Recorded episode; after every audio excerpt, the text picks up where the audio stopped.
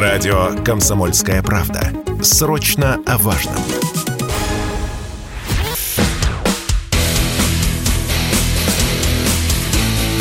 Программа с непримиримой позицией. Утренний Мордан.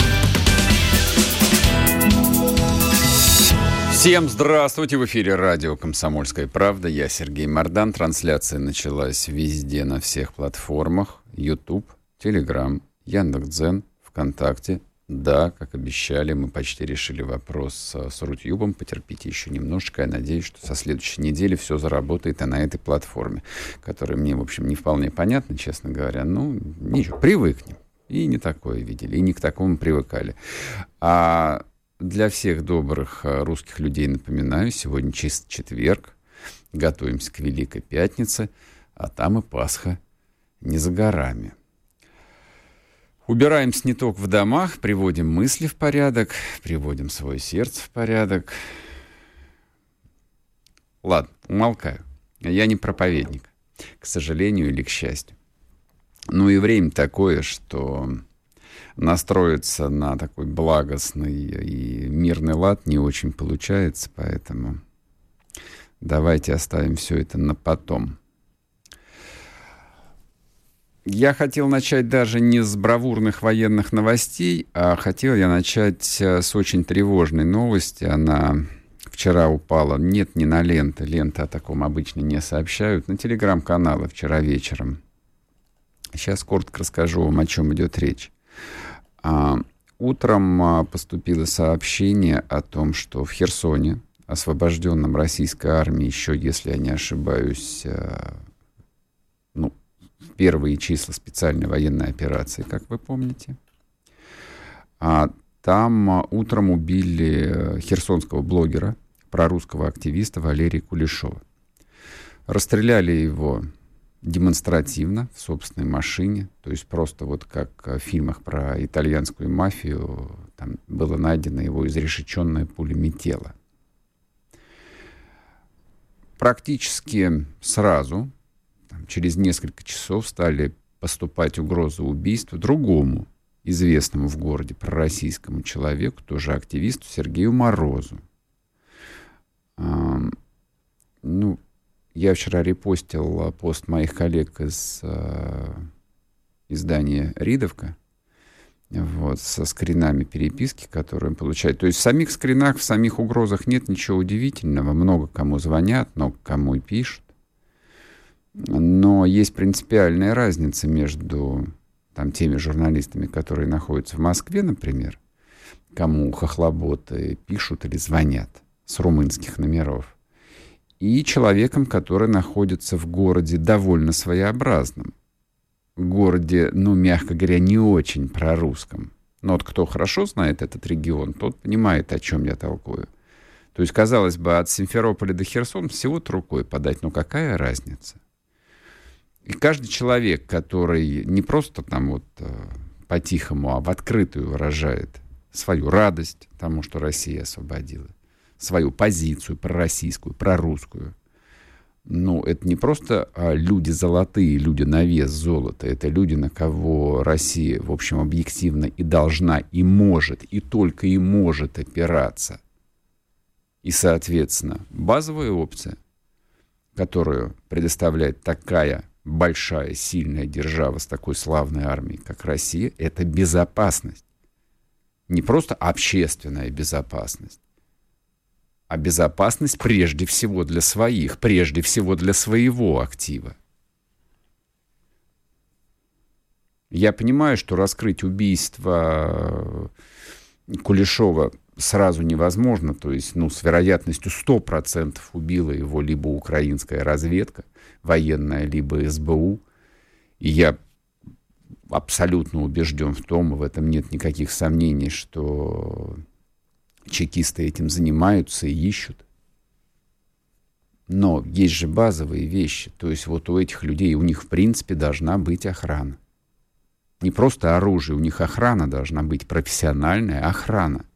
Эти люди не то, что не должны бояться, они и так ничего не боятся. Они просто должны быть в максимальной безопасности. Семьи их должны быть в максимальной безопасности. Но еще мысль, которая а, в этой связи э, пришла мне в голову, ну, как мне кажется, без э, создания какой-нибудь структуры аналогичной э, СМЕРШу, созданному 14 апреля 1943 года, мне кажется, мы не обойдемся. Потому что те действующие структуры, которые а, есть ну, в мирной а, стране, в мирное время, это, соответственно, ФСБ, и военная разведка, и контрразведка. Ну вот в такой ситуации, с которой Россия сталкивается именно на освобожденных территориях, на прифронтовых территориях, и это касается не только там Херсона или Донецкой области, это касается и Брянской, Курской, Белгородской теперь областей. Вот как мне представляется, там должна быть некая структура, которая консолидирует внутри себя весь функционал, примерно как этим занимался СМЕРШ. Напомню, название придумал этой структуре отец народов, смерть шпионом она расшифровывалась. А задачи там были простые. Контрразведка, борьба с терроризмом, предотвращение любой другой деятельности иностранных разведок в Красной Армии, борьба с антисоветскими элементами в Красной Армии, защита линии фронта от проникновения шпионов и антисоветчиков, расследование изменников, дезертиров и раненых Красной Армии, проверка возвращающихся из плена военнослужащих и гражданских лиц. Вот я сейчас перечислил вот весь этот функционал, и очевидно, что это все те задачи и проблемы, которые стоят и перед российскими спецслужбами, и военными, и гражданскими, поскольку военная разведка и ФСБ — это разные структуры, а задачи им приходится решать, ну, вот такие общие, как бы сейчас. И вот кто должен отвечать за пророссийский актив на освобожденных территориях, а кто должен заниматься работой среди беженцев? Их много беженцев, много людей бежит. Ну кто? Ну вот, мне кажется, вот примерно так это должно быть. А еще идея, которая тоже вот э, там, когда думал над этим, пришла мне в голову. Одним из э, вероятных следствий специальной военной операции на Украине, на Украине, как мне представляется, будет и дальнейшее переосмысление советской истории. Я очень надеюсь, что в том числе и в результате этих исторических событий нам а, удастся избавиться от всего этого бесконечного 35-летнего мусора исторического, которым забили головы двух поколений людей, забили десятки, сотни, тысячи книг, учебников, мы, наконец, выбросим на помойку хрущевское наследие с его разоблаченным культом личности и начнем воспринимать нашу отечественную историю вот в том виде, в котором она есть, без всяких идиотских, политических, гуманистических и прочих оценок, которые все, а, как мне кажется, извините, а, были нацелены только на то, чтобы, так сказать, понравиться, понравиться цивилизованному человечеству. Абсолютно все. Я сейчас имею в виду а, и Хрущева в том числе. Никита Сергеевич очень хотел нравиться цивилизованному человечеству. Это, в общем, не секрет. Это описано в массе мемуаров. Ну, а уж про, так сказать, э, наследников, продолжателей, преемников тут и говорить нечего. Но новейшее время для вас секретом не является. Вот мне кажется, от этого низкопоклонства бесконечного, наконец, пора, пора бы уже избавиться, пора бы избавиться. А почему идея эта пришла мне э, вот в контексте СМЕРШа?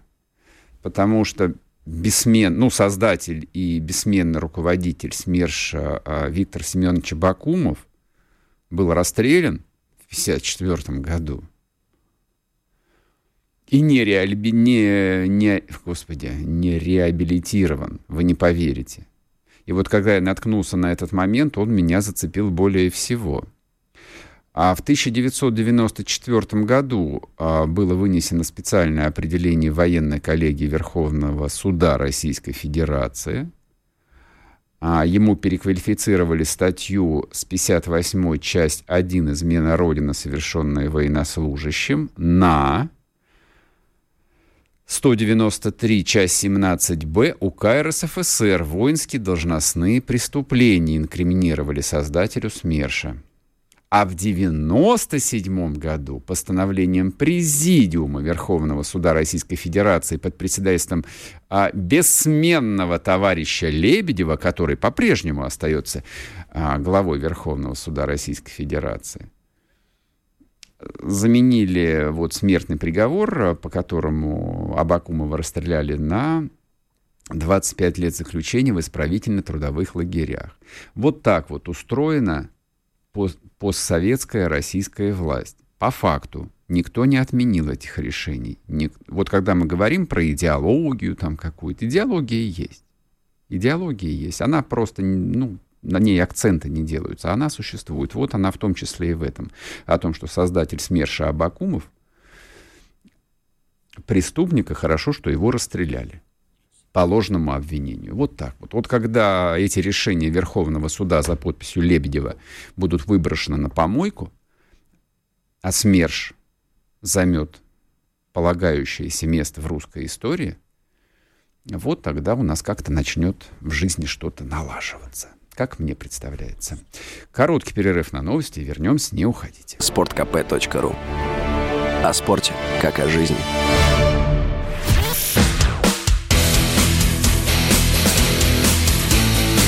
Программа с непримиримой позицией. Утренний Мордан.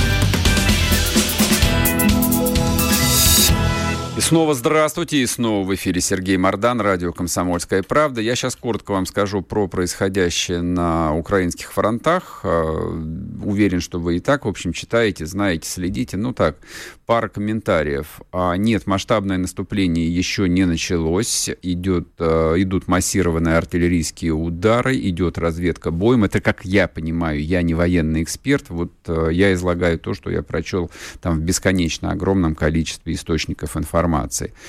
А наши докладывают о том, что украинская армия оставила рубежное и, вероятно, вот-вот оставит э, Лисичанск. Ну, посмотрим. По рубежному, в общем, информация вполне достоверная а, украинская армия отступила оттуда от боя. А, маленький комментарий сделаю, но я знаю, что мои коллеги цитируют официальные сводки Минобороны, прежде всего. Меня вот, а, а меня продолжает это корябать по сознанию. А, украинские националисты отступили там откуда-то. Какие к чертям собачьим националисты? А что, где-то еще есть украинские интернационалисты? Это украинская армия отступила. Господи, я уж не знаю, вот, вот кому написать, до кого надо достучаться чтобы украинская армия просто называлась украинской армией. Но если вас смущает слово «украинская», вы считаете, что вы тем самым разжигаете здесь что-то, ну, называйте их ВСУшниками. Называйте их а, там э, военнослужащими Украины, не знаю, как сказать. То есть в любом случае придется произносить слово «украинская». Ну, придется. Но это всяко лучше, чем произносить э, слово «националисты». Отвлекся, извините.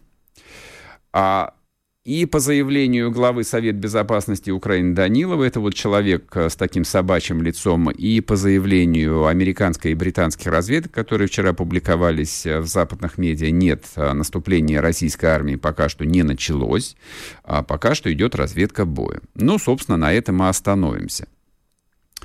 А Вчера же вечером было сделано а, громкое медийное заявление Рамзаном Кадыровым, о том, что в течение ближайших часов, ну, вообще это было сделано еще и вчера, тоже было обещание в течение ближайших часов, но Рамзан Ахватович повторил его вечером о том, что либо сегодня до обеда, либо после обеда, окей, до конца сегодняшнего дня Азовсталь будет э, зачищен. Зачистка, она, собственно, не прекращалась э, вчера весь день. Об этом было очень много комментариев, много сообщений.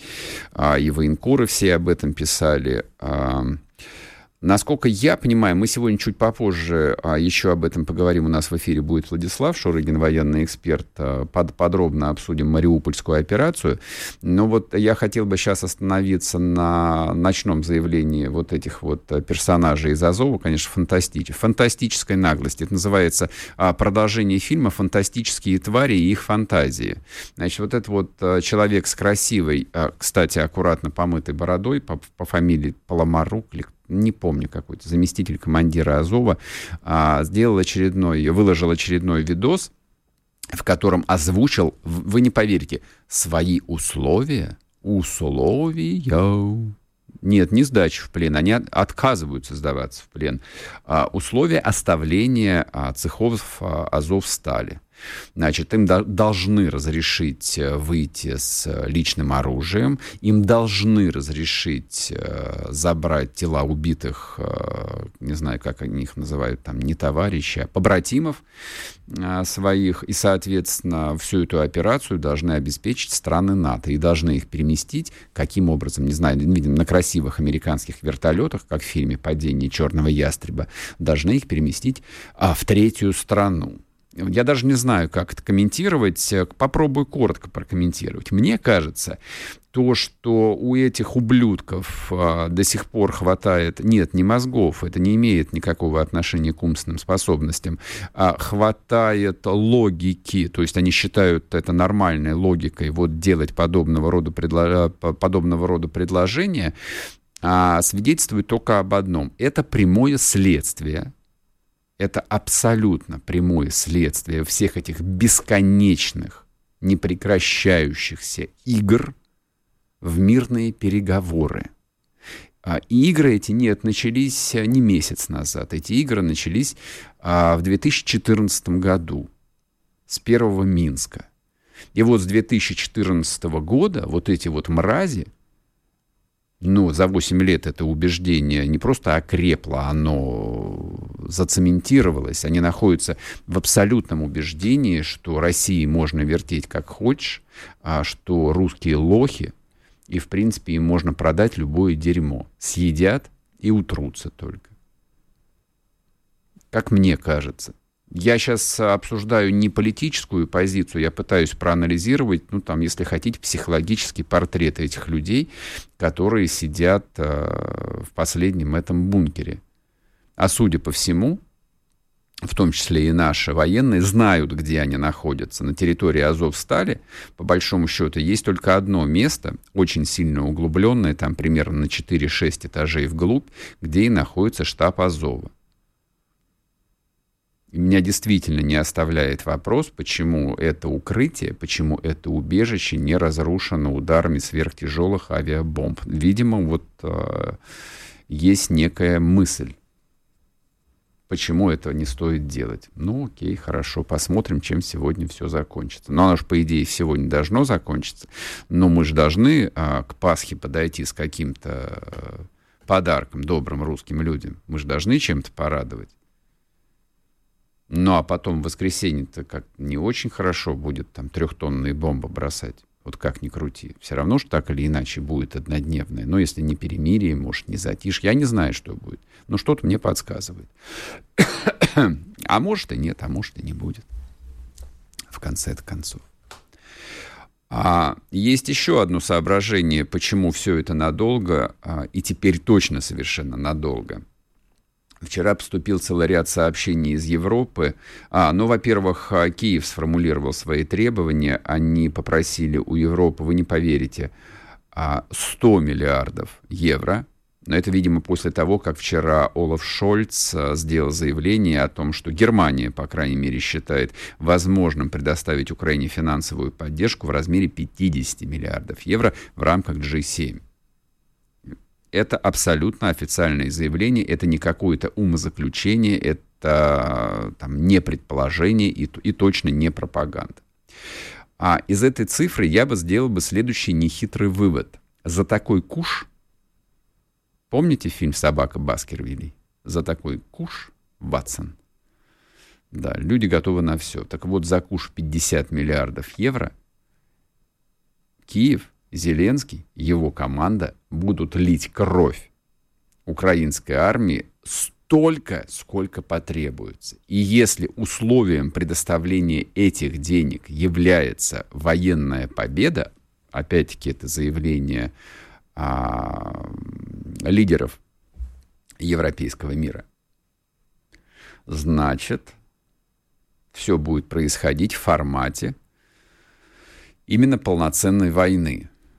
За 50 миллиардов евро придется постараться. Вот, мне кажется, в этом находится а, простое объяснение, почему настолько все ожесточено, почему никто не жалеет резервов, почему никто не жалеет железа, пороха, ракет, а, там, тяжелых вооружений и прочее, и прочее, и прочее. То есть вот ровно в тот момент, когда прозвучало а, вот это вот коммерческое предложение, заработала ну, настоящая мотивация. Конечно же, мотивацией является никакая не свобода, никакие не ценности и даже не защита, а, так сказать, вот этого однополярного мира. А людям, которые сидят в Киеве, для, ну, они достаточно циничны. То есть украинская политическая культура, она пронизана цинизмом. Во многом она похожа на нашу, но как бы вот доведена до абсолюта. То есть там любой разговор вот о каких-то идеалах, а, он совершенно невозможен. То есть с тобой просто не будут разговаривать. А вот разговор про деньги, да. И я думаю, что те европейские политики, американские политики, ну, условно, кураторы, которые Украиной занимались все эти годы, они, в общем, достаточно трезво смотрели на ситуацию и поняли, что а, ну, для внешнего периметра, для внешнего употребления, для общественного мнения а, можно, конечно, толковать про то, что рідна Украина переможе, а, для европейцев можно говорить э, там, о России, которая, в общем, ведет агрессивную войну, не нужно спасать мирных беженцев. Но это, скажем так, это история для простаков. А для людей, которые реально принимают решения, в том числе и на Украине, должны действовать механизмы, понятные им, которые бьют точно в мозг. Вот как э, там у наркомана центры удовольствия меняются, просто там, не знаю, наркотик поступает прямо туда, и все, как бы зависимость становится окончательной. Вот у украинских политиков у них примерно так же вот знак доллара, он является определяющим. То есть ты пишешь сумму, и если сумма действительно производит впечатление, все, считай, что ты, считай, что ты договорился. Но вот, мне кажется, на этой модели они с Зеленским и с, со всем этим окружением мы договорились. Так что все будет продолжаться по восходящей, все будет по-взрослому. Поэтому вопрос, когда мы сменим название специальной военной операции на что-нибудь другое, но это вопрос ближайшего будущего, как мне кажется. Вернемся и продолжим, не уходите. Если тебя спросят, что слушаешь, ответь уверенно. Радио «Комсомольская правда». Ведь Радио КП – это самые оперативные и проверенные новости.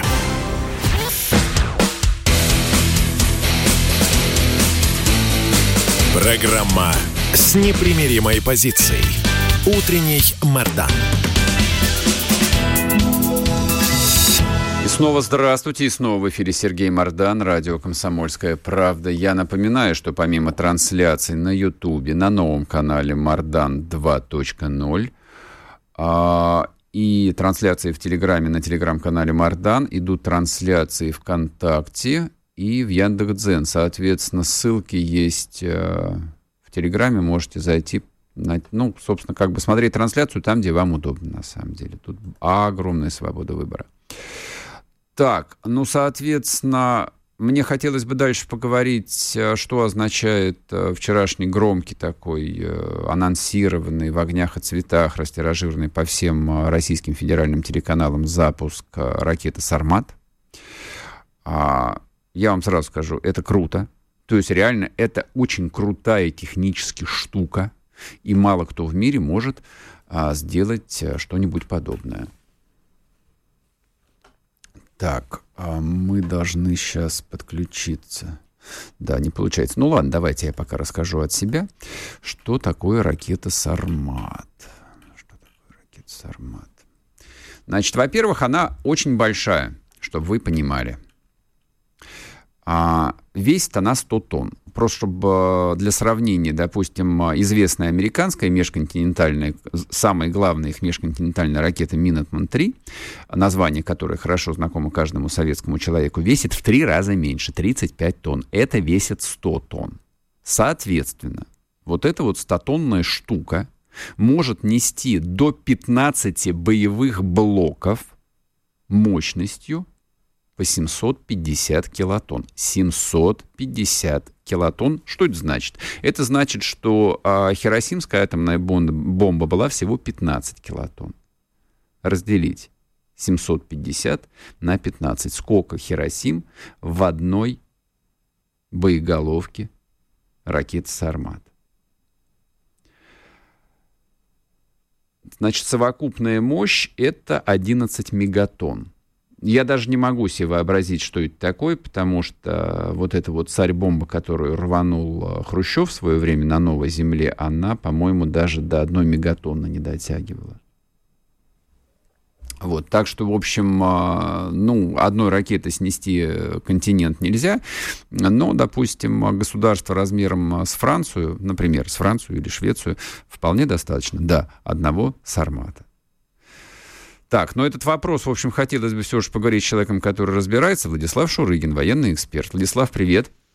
Да, привет, привет, Сергей. Привет. А, скажи, пожалуйста, по Сармату, я не хотел бы очень долго на этой теме останавливаться, но тем не менее, с твоей точки зрения, это случайно, что вот именно вчера были проведены эти испытания, и так широко их осветили, и показали там из дронов, и так запускается, и это запускается, и, заяв... Значит, и письмо в Пентагон написали, чтобы они не переживали? Или это не более чем стечение как бы так обстоятельств? Ну, я думаю, что все-таки это стечение обстоятельств, которые просто выгодно использованы. Почему? Потому что графики испытания, они достаточно жесткие. Угу. Ничего раньше не полетит, ну а позже никому нет смысла запускать. Раньше, потому что это плохо кончится, и тогда это удар огромный по репутации. А позже, ну, какой смысл тянуть, потому что все подготовлено. Там uh тоже техника имеет определенные параметры. Поэтому это все вовремя. А, безусловно, еще раз говорю, хорошо использовано.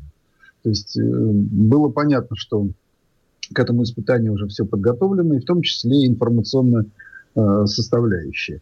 Э, то, что мы письмо написали, ну, мы всегда пишем. То есть uh-huh, мы uh-huh. США продолжаем друг друга предупреждать о любых действиях с стратегическим оружием, потому что все отлично понимают цену вопроса. Те же американцы, например, э, остановили все испытания спутникового оружия на время ведения боевых действий. Угу, на всякий поэтому, случай. Поэтому это как раз, вот как ни странно, отголоски того, ну, как сказать, контролируемого мира, который мы теперь фактически безнадежно потеряли. Ну, слушай, ну, говорить... ну, ну а как потеряли? Ну, вот, э, собственно, там пример этого контролируемого мира. То есть вы, конечно, можете там многие вещи делать, но вот мы ставим на вооружение 100-тонную ракету, которая одна там может там снести половину Европы. Нравится вам это или не нравится? Скорее всего, не нравится. Ну, э, в смысле того, что таких раньше договоров и ограничений было достаточно. И uh-huh. по ракетам средней дальности, и по ПРО, и по прочим вещам. То есть мир был более безопасным, безусловно. Uh-huh, uh-huh. Теперь вот остались такие вот реликты, которые, слава богу, пока работают. Если говорить о Сармате, то главное э, достоинство Сармата не то, что он тяжелого класса. Тяжелого класса ракет э, много, и у нас до сих пор стоят на, на боевом дежурстве СС-18, очень хорошая ракета, она же «Сатана». Ну, вот. И, в общем, главное его достоинство заключается в том, что у нее очень короткий активный участок траектории, а это основной участок, по которому спутники загоризонтные такие а, а, оптической разведки, предупреждения о ракетном нападении, обнаруживают старты. Соответственно, именно, именно на этот участок легче всего наводить противоракеты, которые способны, как бы поднимающиеся над горизонтом ракету, э, обнаружить и поразить там на дальности там, до тысячи километров, mm-hmm. или, может быть, даже последней вариации еще и дальше. А, плюс к этому она идет в низких слоях э, стратосферы, то есть она не запузыривается далеко в космос, где и надо, знаешь, такая классическая парабола, где mm-hmm. сразу вычисляется, куда она летит и прочее. Здесь э, специальный алгоритм, который выводит ее на низкую орбиту, на которой она как бы, проводит свои всемаршевые э, операции. Соответственно, за счет низкой орбиты сокращается время прибытия, ну, просто потому что уменьшается длина пути.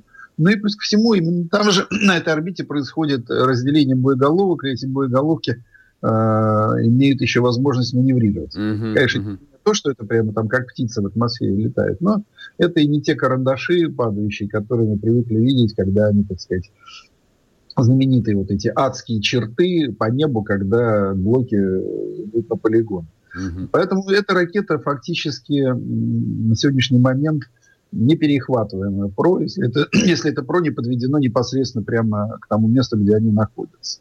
Э, и да, совершенно точно. То есть э, боевые блоки в этом случае, они э, в том пучке, в котором они есть, они, конечно, могут ну, как бы вывести, ну, не то, что стереть, это все-таки такая красивость, стереть с лица планеты, но превратить в руины государства они могут вполне. Вообще, один из моих приятелей, ракетчиков, сказал, что одним из лучших ответов на все то, что творит сейчас Запад, надо было просто э, торжественно с разрезанием ленточки запустить производство, допустим, там 50 э, сверхтяжелых термоядерных зарядов, там, начиная там, от 400 килотонн, угу. э, и каждому заряду призводит по, по, по название по одной европейской столице. Берлин, было... Париж, Мадрид, да, Хель, Хельсинки теперь, вероятно, тоже претенденты. Ну, не, будем, не будем пока про Хельсинки и про э, Швецию, бог бы с ними, посмотрим. Угу. Может, это хватит. По большому счету, опять же, в этом тоже нет ничего нового. Согласно Э, переговоров, договоров, которые существуют между Хельсинки, э, Швецией, то есть Финляндией, Швецией и НАТО, в угрожаемый период э, эти две страны входят в НАТО. Это уже лет 30 как, mm-hmm. как определено. Поэтому и здесь, в общем, для нас нет ничего нового. Принципиально нет. Но меня просто вот что касается Финляндии слегка взбесило. Я тут видел э, видео, значит, они проводили проукраинский митинг, а, причем э, выступали в поддержку Украины с, значит, как бы сказать, с паперти, извините, пожалуйста, вот кафедрального собора Никола, ну, святого Николая то есть который построила Российская империя, но он давным-давно уже лютеранский, но тем не менее, вот этот собор в центре Хельсинки, это и есть символ Российской империи, вот они с э, этих ступеней как бы вот топили против России. Меня это возмутило, уж извините, пожалуйста. Слушай, ну хорошо, с Арматом ты все объяснил, спасибо большое, давайте вернемся э, на Украину. Два слова скажи, пожалуйста, а, вот вчерашнее очередное прекращение огня, зачем оно было, а оно опять ничем не закончилось, тоже, в общем, довольно странно все это выглядит. Ну и вечернее обращение замкомандира Азова о том, что сдаваться мы не будем и дайте нам спокойно уйти, они что, совсем там не в себе, что ли? Ну, начнем со второго. Безусловно, они там не в себе, потому что телевизоров у них там нет, э, интернета широкополосного тоже нет, поэтому они, безусловно, живут в огромном информационном вакууме. Но одно обращение – международному сообществу, которое должно вот взять, прийти и их вывести за ручку, оно говорит о полной неадекватности э, людей, которые там сидят. То есть они, в общем, точно не в курсе, в каких взаимоотношениях сейчас находятся Россия, Европейское сообщество и США. И это говорит о том, что, конечно, там все не есть хорошо. Угу. Безусловно, видна уже в, в, и в лице, и во всем видно такое уже э, напряжение на грани с истерикой. Знаешь, то, что они не выводят своих мирных жителей, о которых они говорят, говорит о том, что их просто нет. Для нас это, в общем, э, всего лишь два часа перерыва. Их можно назвать там два часа перерыв на обед. Знаешь, uh-huh. Это никак не отражается ни на каком ходе боевых действий. Это всего лишь такая пауза, которая позволяет нам, с одной стороны, всему миру демонстрировать нашу непреклонную волю к миру, то есть мы э, готовы, выпускайте, выходите, пожалуйста, мы это даем. С другой стороны, опять же, это позволяет нам выводить мирняк, потому что все эти гуманитарные паузы привели к тому, что там из зоны вот этого сплошного поражения выведено на сегодняшний момент там около 300 человек. Uh-huh, uh-huh. Живые люди, живые души, это женщины, дети, старики, поэтому ради этого только стоило устроить гуманитарные паузы. Uh-huh. Более того, я могу сказать, что они бы не были паузами, если бы Азову было чем долбить. Угу, все угу. предыдущие попытки, вот все предыдущие попытки за весь месяц. Владислав, они... я на полсловия перебью тебя, мы сейчас уйдем на короткие новости, сейчас вернемся и продолжим. Владислав Шурыгин с нами, не уходите. Радио «Комсомольская правда». Никаких фейков, только правда.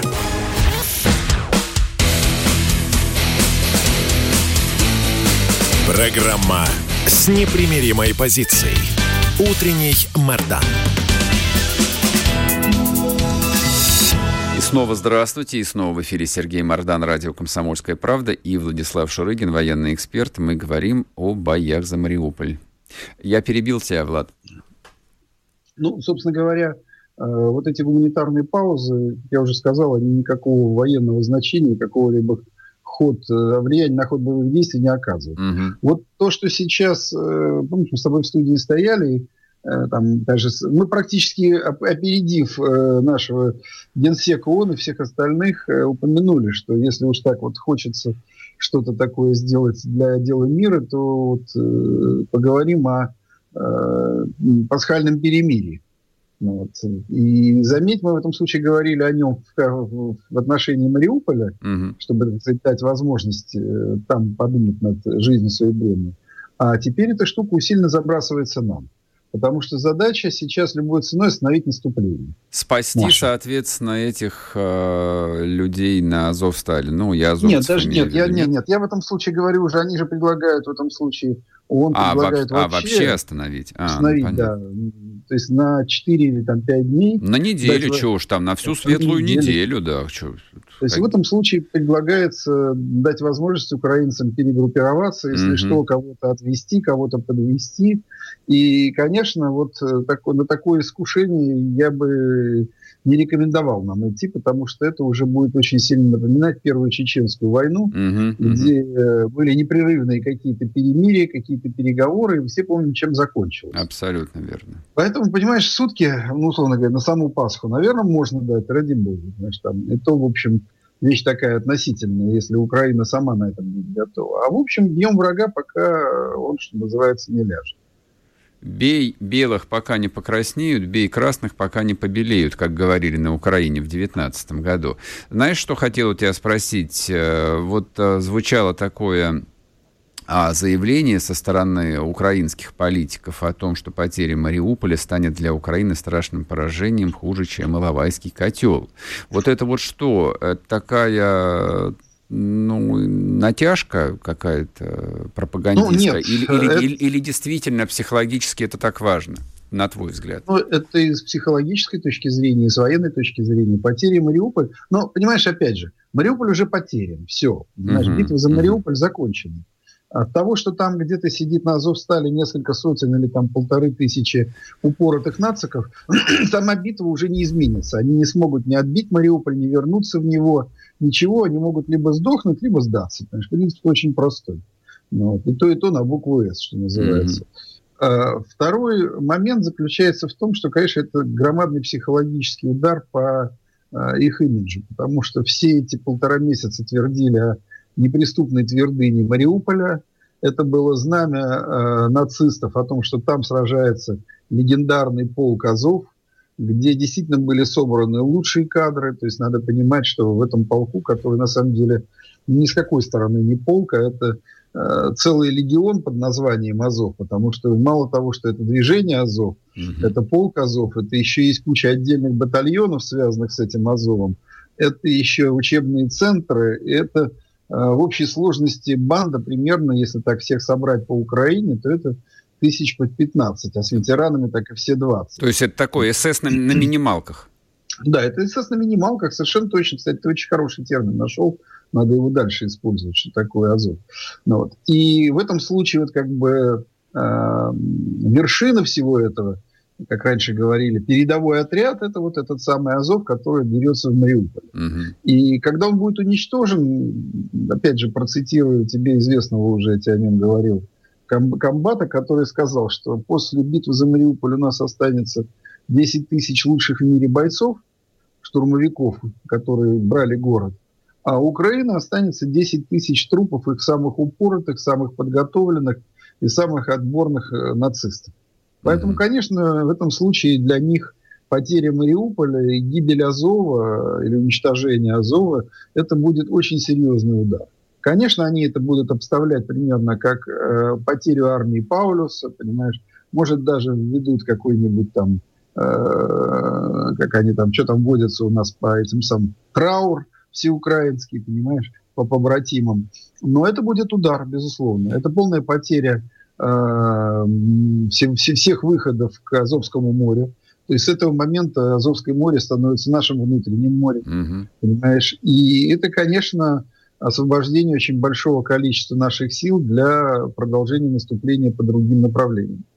Им нужно еще Колыне там или Волыне присвоить звание, ну, не фельдмаршала, это, в общем, совсем был бы такой косплей тяжелый, но какого-нибудь там генерала, героя Украины. Не, не посмертно, а прижизненно должны присвоить. Тогда да. Гет, но... Надо Гетмана, Гетмана, понимаешь? Гетмана. Ну да. Ну, а я про... вчера э, я не, не прослушал, прочел основные тезисы выступления Зеленского в кои-то веке они уже готовятся вот э, к этому трагическому моменту, то есть, видимо, вот вчерашнее заявление Рамзана Ахматовича о том, что либо до обеда, либо, ну, край после обеда там эта история закончится, ну, имеет какие-то основания. Не знаю, то ли вслед за заявлением Кадырова Зеленский тоже внес поправку в свою вечернюю речугу, но они сказали о том, что ну вот, э, да, русским нужна, нужен хоть какой-нибудь успех. Это вот продолжение твоего тезиса о том, что это меняет вот всю медийную диспозицию. То есть, ну, я вот внимательно, как бы я погружен в украинские паблики и в их там пропаганду. Она строится на совершенно удивительных вещах. То есть, они фор- четко там а, формулируют и вот целенаправленно продают тему о том, что у русской армии вообще нет ни единого достижения. Мы их победили абсолютно абсолютно везде. Разгромили в Киеве, в Чернигове, в Сумах, ну и, соответственно, Донбассе мы тоже побеждаем. Вот, но Мариуполь-то придется как-то объяснить. Ну, как там, Герои вмирают все-таки. Герои все-таки, да, помирают время от времени, да. Нет, Ты... ну, понимаешь, конечно, надо в этом случае, мы с тобой смеемся, но надо понимать, насколько на Украине великолепно работает пропагандистский аппарат. Да, безусловно. Они, они сделали то, чего нам даже не снится. Они создали совершенно унитарную повестку. Понимаешь, они устранили или нейтрализовали всех, кто был хоть как-то с этой повесткой не согласен. Uh-huh, uh-huh. И они добились полного внутреннего единства своего общества. Поэтому украинский запас стойкости, он очень большой. То есть только когда уже пойдут тысячами пленные, когда начнется потери, когда начнутся потери таких Мариуполей уже не один, а начнет сыпаться вся украинская оборона, mm-hmm. только тогда украинское общество, возможно, начнет э, как бы приходить в себя после группировки о великой перемоге, которую они одержали. Но в этом случае, скорее, знаешь, это, может быть, этому стоит вообще отдельную передачу посвятить, именно о том, что э, в как сказать, в организационной, информационной, идеологической э, сфере мы действительно потерпели громаднейшее поражение.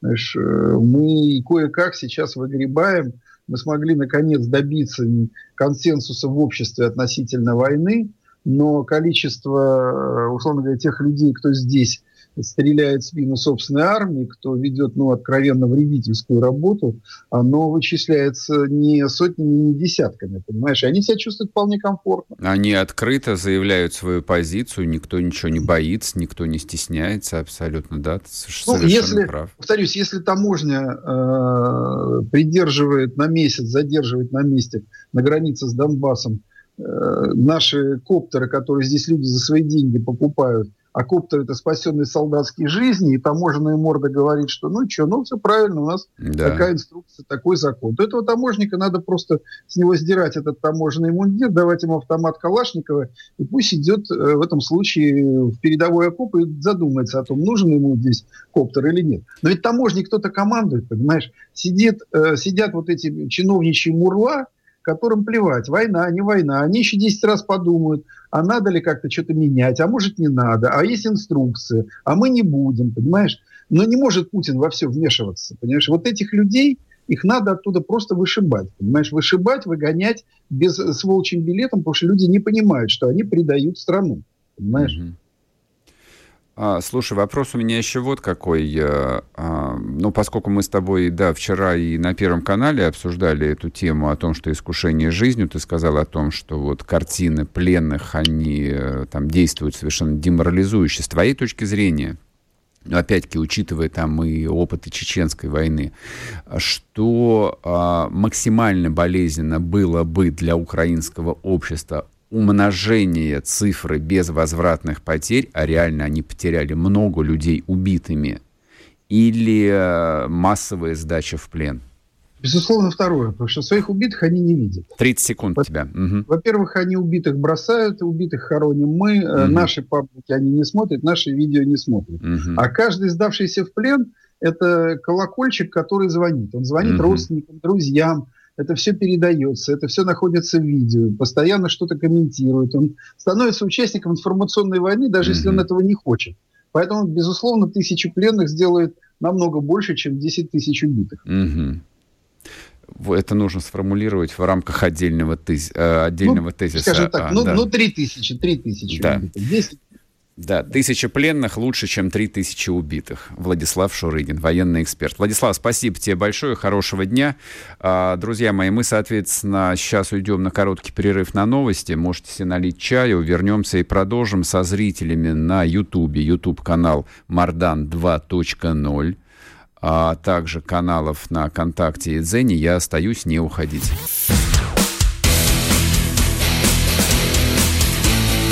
Утренний Мордан. Вы слушаете радио «Комсомольская правда». Здесь самая точная и оперативная информация о спецоперации на Украине – Репортажи наших журналистов из зоны боевых действий. Много населенных пунктов брали вообще без боя, потому что ВСУ или националистические батальоны оставляли и бежали. В самом Донецке, по сообщению жителей, по нашим личным ощущениям, ночь прошла относительно тихо. Мне командир сказал, что у них там просто интенсивная перестрелка идет с обеих сторон. Заявление официальных лиц. Поэтому рассказывать, что Россия не вела переговоры или отказывалась, ну, это вранье. А 8 лет что мы делали? Ждали, терпели, просили, показывали, демонстрировали материалы. Комментарии экспертов. Ошибки совершила киевская власть, потому что на ее территории происходил конфликт. Срочные новости о ситуации вокруг Украины слушайте 24 часа в сутки на радио «Комсомольская правда». Никаких фейков, только проверенная информация.